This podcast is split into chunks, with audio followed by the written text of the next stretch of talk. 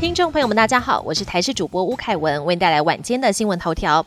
近来天气飙高温，不少机车骑士为了躲太阳，在等红绿灯的时候都会停在阴影处。但警方发现，有不少机车骑士停车的阴影处却跟路口有一大段的距离，等于是把车停在路中间。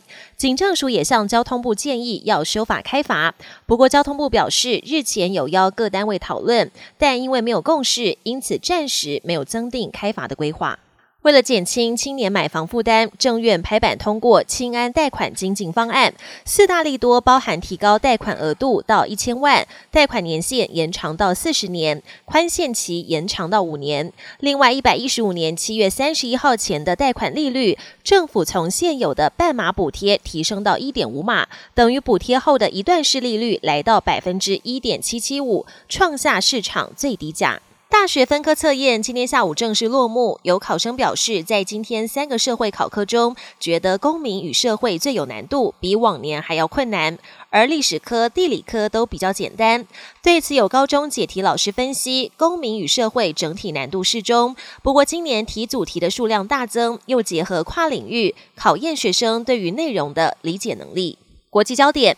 北韩发射飞弹刷新纪录。北韩官媒十三号证实，在领导人金正恩亲自坐镇督导下，北韩相隔三个月之后再度试射火星十八型洲际弹道飞弹，飞行时间长达七十四分钟，创新高。射程可能涵盖全美，美日韩三国强烈谴责之外，安理会也将开会研商应对策。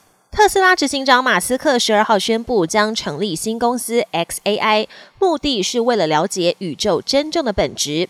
但外界推测，马斯克积极抢攻 AI 市场，是为了与当红的 Chat GPT 抗衡。新公司由马斯克领导，旗下成员有许多前微软、Google 的工程师和科学家。AI 发展迅速，美国国会考虑立法限制 AI 发展，以免造成社会问题。日本关东各地十二号太阳高高挂，再加上暖空气在高空滞留，东京地区再度飙出高温。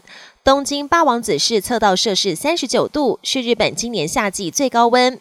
东京都心高温也破三十七度。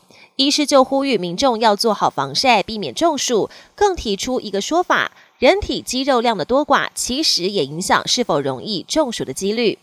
本节新闻由台视新闻制作，感谢您的收听。更多内容请锁定台视各界新闻与台视新闻 YouTube 频道。